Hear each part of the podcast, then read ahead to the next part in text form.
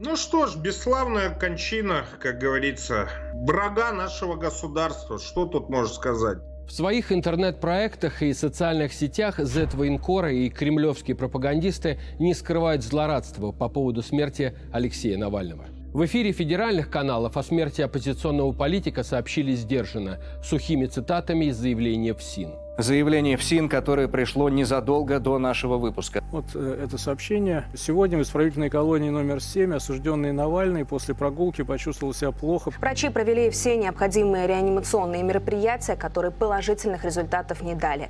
Прибывшие медики констатировали смерть. Провластные медиа старательно подчеркивают, была оказана помощь, все по протоколу, спасти не получилось. О причинах смерти еще ничего не было ясно, официального медицинского заключения не прозвучало, но госпропаганда уже начала спекулировать, мол, умер Навальный от естественных причин, тромб оторвался. Есть сведения, что тромб оторвался. Я не знаю. Я не знаю.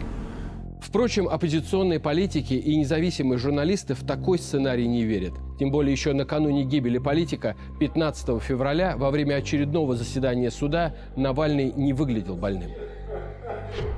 Навальный был окончательно убит Путиным сегодня. Это политическое убийство. Что бы ни произошло в колонии, ответственность за смерть Алексея Навального лежит на Владимире Путине. Смерть Алексея Навального является спланированным политическим убийством. Реакция западных политиков была молниеносной. Многие из них публично заявили о прямой ответственности путинского режима за гибель оппозиционера. Президент Латвии Эдгар Ринкевич, к примеру, обвинил Кремль в жестоком убийстве. Конец цитаты. Другие мировые лидеры высказались в таком же духе.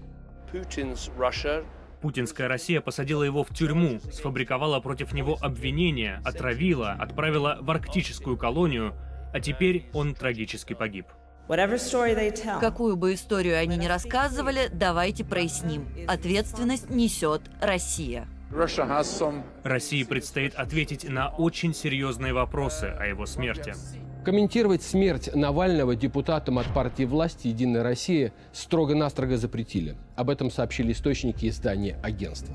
Кремлевская пропаганда же, судя по всему, разыгрывает привычную карту. Уверяет, что России смерть Алексея Навального была невыгодна. Значит, Путин тут ни при чем.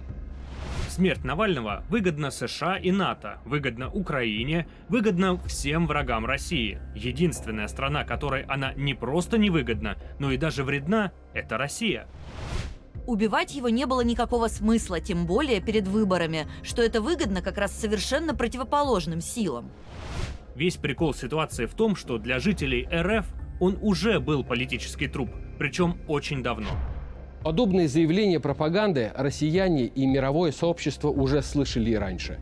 В деле отравленного разведчика Александра Литвиненко, загубленного в застенках адвоката Сергея Магнитского и убитого политика Бориса Немцова.